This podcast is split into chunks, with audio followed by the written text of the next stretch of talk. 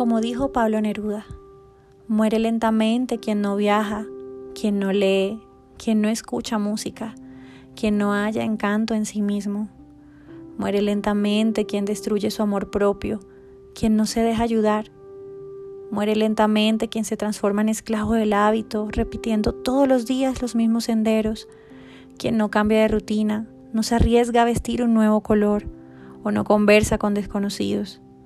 Muere lentamente quien evita una pasión y su remolino de emociones, aquellas que rescatan el brillo en los ojos y los corazones decaídos. Muere lentamente quien no cambia de vida cuando está insatisfecho con su trabajo o su amor, quien no arriesga lo seguro por lo incierto para ir detrás de un sueño, quien no se permita al menos una vez en la vida huir de los consejos sensatos. Vive hoy, haz hoy, arriesga hoy. No te dejes morir lentamente. No te olvides de ser feliz. Soy Hedri Morales y estoy aquí en este podcast para acompañarte a que transformes tu dolor en mil colores. Hola, hola, hola, hola corazones bellos. Bienvenidos a otro episodio más de Duelo de Mil Colores. Oigan, ¿ustedes alguna vez se han preguntado cómo les gustaría morir? ¿Mm? Estoy segurísima que muy pocos me responderían esta pregunta, porque obviamente sé cuánto miedo hay en solo mencionar esa palabra. Sé cuánto miedo y control hay en que nunca tocará nuestra vida ni la vida de las personas que amamos, ¿cierto?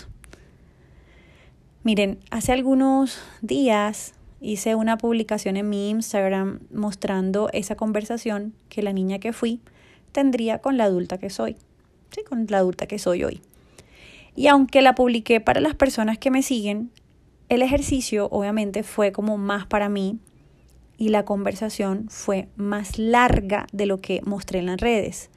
Pero bueno, eso lo escribí en el diario que suelo llevar y, anoté ahí todo, ¿sí? Pero a lo que voy es que no se imaginan, fue un ejercicio súper liberador, muy liberador, la verdad. Pero, ¿qué tiene que ver esto con la pregunta de cómo te gustaría morir? Estarán ustedes preguntándose. Y la verdad, lo tiene que ver todo. Porque para hacernos esa pregunta, debemos entender cómo la vida te prepara desde las experiencias de la infancia para llegar a la muerte, a tu propia muerte. Y saben una cosa, eh, no solo hablo de muerte física, sino de las diferentes muertes que tenemos a lo largo de la vida, donde morimos y renacemos muchísimas veces. Y es que la vida te prepara para llegar justo al momento en el que te encuentras hoy. ¿Sí te has dado cuenta de eso? Analízalo desde esa manera todo lo que has vivido, todo lo que has vivido a lo largo de tu vida desde tu niñez, hasta el momento en el que estás ahora, cómo la vida te ha preparado y cómo la vida te sigue preparando para llegar a ese momento de morir. Miren, yo muchas veces, y van a decir, no, es que esta Heli está muy loca, ¿cómo va a ponerse a hablar de eso? Pero bueno, ustedes saben que me conocen, que es un tema que a mí me apasiona y que poco a poco le he perdido el miedo. Y, y bueno, por muchas cosas que han pasado también. Yo muchas veces le digo a mi esposo, ay amor, ¿sabes qué? Me gustaría morir así. y le digo a qué edad, o sea, qué hora, qué lugar, o sea, mejor dicho, le digo como si estuviera describiéndole el viaje de mi vida, así, literal. Él me mira, ¿no? Pero esto, más que hablarlo por control o por precaución, sé que lo hago porque las lecciones que he aprendido de mi propia experiencia con la muerte y con los procesos de duelo que atiendo de mis dolientes me han enseñado unas lecciones muy fuertes sobre amor y muerte. Y hoy se las quería dejar, se las quería compartir. No se imaginan las lecciones tan profundas que, que ellos me enseñan a mí día a día en todo, en todo. Y yo las percibo desde lo más sensible de mi ser. Porque la verdad, amor y muerte son íntimos. Amor y muerte son íntimos. Esa es una de las lecciones fuertes que me han enseñado y que me he enseñado yo a mí misma también, digámoslo así. Porque la muerte es una experiencia personal con eso desconocido. Que obviamente lo desconocido nos da pavor, nos da muchísimo miedo. Yo he tenido, bueno, algunas experiencias eh, de ese tipo y que a veces no logro entender.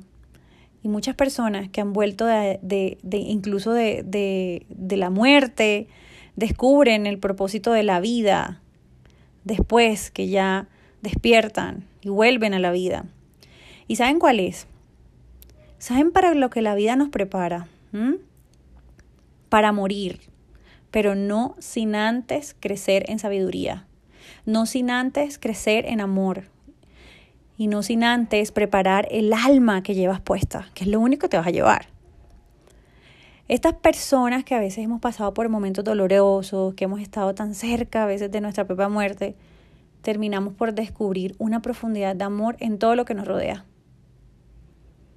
Por eso hoy les digo, ¿y si te empiezas a preparar para morir? ¿Por qué no empiezas? Pregúntate qué hábitos en tu vida tienen un impulso muy fuerte que te están llevando al momento de la muerte. Empieza a responderte eso. Y con eso te digo hábitos positivos y negativos, ¿no? Porque tenemos ese tipo de hábitos, los dos. ¿Y qué hábitos quieres crear ahora? Porque la muerte la muerte no es un solo, o sea, no es solo un acontecimiento médico y físico. No, señores. Cuando creemos eso, le estamos quitando su valor sagrado. Ese, ese valor sagrado que tiene, que nos hace pensar que morir no es el final de todo.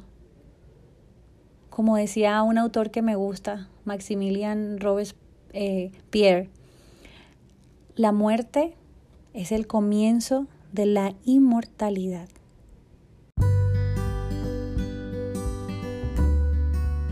Si este episodio tuvo sentido para ti, te invito a que compartas conmigo qué fue lo que más resonó contigo, etiquetándome en mi cuenta de Instagram La magia de tu gracia, en donde podrás encontrar más contenido de sanación emocional, pérdidas, conciencia y muerte.